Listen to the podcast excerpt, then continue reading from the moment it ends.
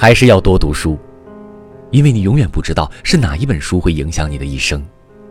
影响你的也许是不经意不起眼的那本。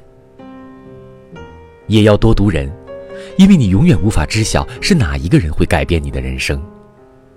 也许那个贵人是你自己也是他人不经意成就了彼此的贵人。